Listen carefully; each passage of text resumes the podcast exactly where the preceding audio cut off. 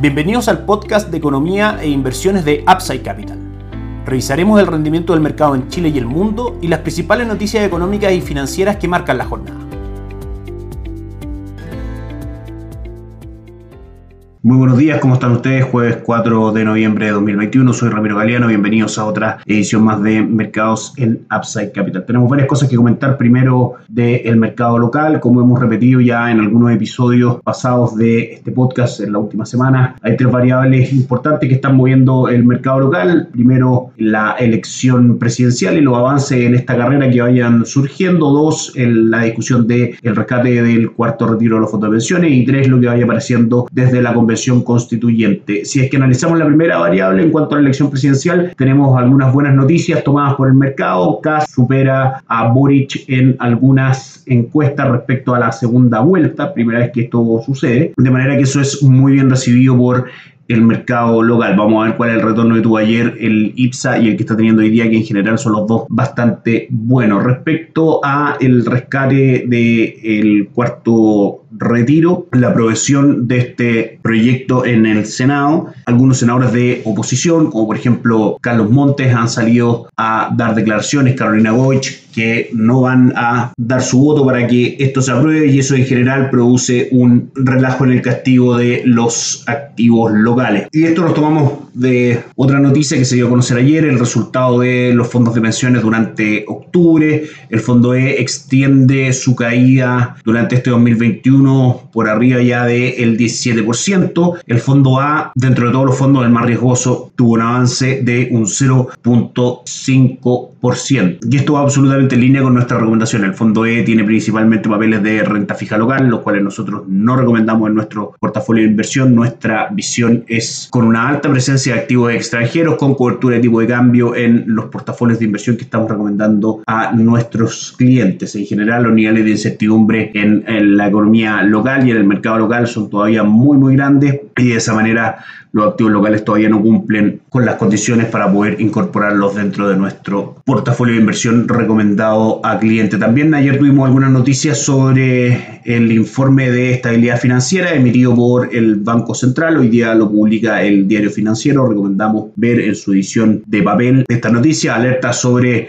salida de capitales al extranjero. El aumento de las cuentas corrientes en dólares ha sido de un 75% en los últimos dos años. 10 mil millones son los que han salido del el mercado local a inversiones en el extranjero durante este 2021. Y finalmente, el Banco Central advierte que el cuarto retiro del 10% de la AFP es una de las variables, de hecho la más importante, que genera una incertidumbre enorme en el mercado local, tranca el ritmo de las inversiones y por supuesto debilita el rendimiento de los activos locales. Por esto y muchas cosas más, nosotros seguimos fuerte con presencia de activos extranjeros, como les decíamos, en nuestro portafolio. Eso respecto al mercado local, que ha tenido un pequeño upside respecto a las cotizaciones de Elipsa, que ayer cerró en un 2.44 de ganancia, cerró por arriba de los 4.300 puntos, en 4.309 puntos, de hecho, completando más de un 5% de retorno en lo que va el mes y recuperando los niveles de 4.300 puntos, como decíamos. De hecho, fue la segunda plaza bursátil en el mundo que más subió, solamente superado por el Merval argentino, que subió un 3.16%. Respecto a los niveles de tasas de renta fija, se han mantenido bastante altos, prácticamente triplicando su valor desde antes del el estallido de los problemas sociales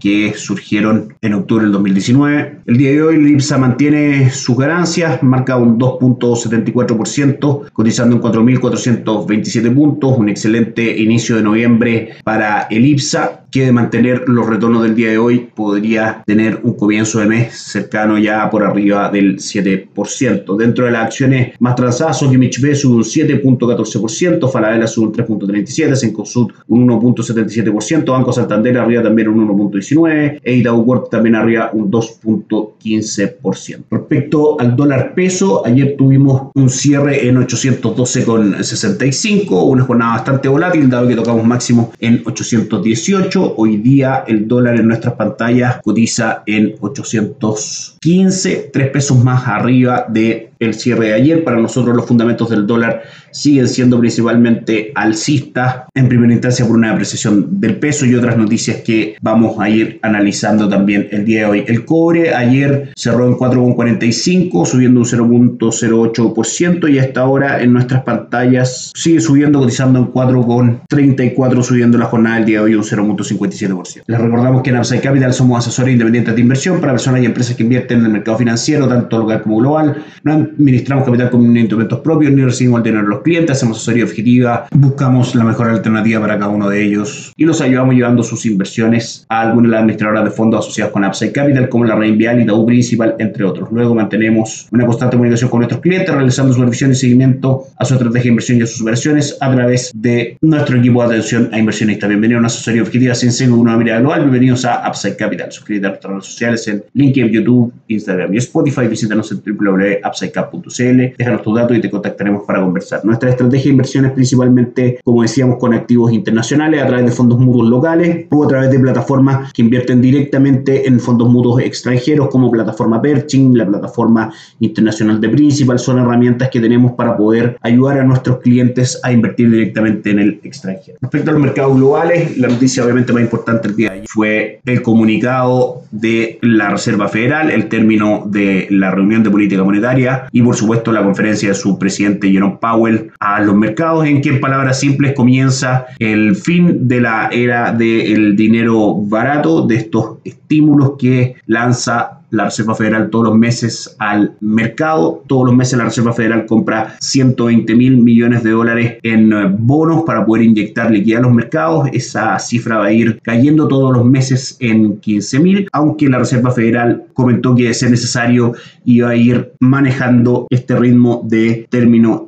de los estímulos. También catalogó la inflación como algo un poco mayor a lo que esperaban, pero todavía de carácter transitorio, lo que calmó bastante los mercados. En general, el consenso de mercado era esperar una reducción de 15 mil millones todos los meses y eso se cumple según las palabras de ayer de Jerome Powell y el comunicado. La tasa política monetaria se mantiene baja entre un 0 y un 0.25%, siendo esta decisión unánime entre sus consejeros. Hablan de comenzar el aumento de las tasas de interés recién en la segunda mitad del año 2022 y que las tasas se mantendrán en el fondo en niveles cercanos a cero hasta que la economía logre el máximo de empleo. Esto hizo que ayer las acciones en Estados Unidos cerraran en máximos. Nuevamente el Dow Jones subió un 0.29%, el Nasdaq un 1.04% y el S&P un 0.65%. En general la jornada fue bastante plana hasta que se dio a conocer esta decisión y los mercados ganaron fuerza con eso, porque finalmente independiente que se retire estos estímulos hay una economía que logra soportar este retiro de estímulo y que logra en el fondo sobrevivir por sí misma, de manera que es una buena noticia para los mercados. En Europa también la jornada fue bastante positiva, subió un 0.30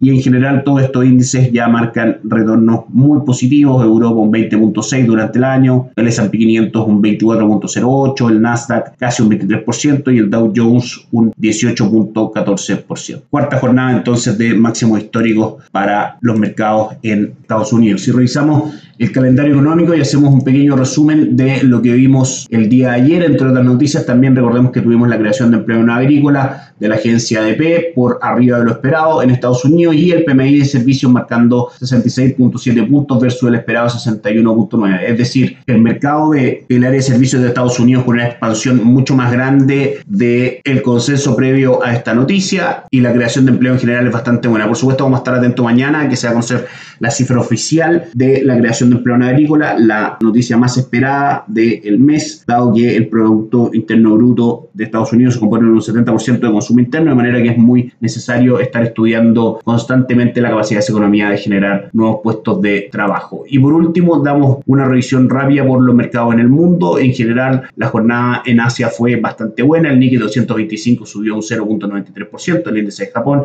el Hansen de Hong Kong un 0.8% y el índice de Shanghai un 0.87%. En Europa la jornada también es buena, con el Eurostock 50 subiendo un 0.43% y en Estados Unidos los tres principales índices bursátiles, solamente el Dow Jones cae un 0.08%, el Nasdaq sube con fuerza un 0.84% y el S&P 500 un 0.43%. Y con eso vamos por finalizado el podcast del día de hoy. Que tengan un excelente día, nos encontramos mañana. Chao, chao. De Capital Te invitamos a visitar nuestro sitio web www.upsidecap.cl y contactarnos para brindarte una asesoría objetiva, sin sesgo y con una mirada global para tus inversiones.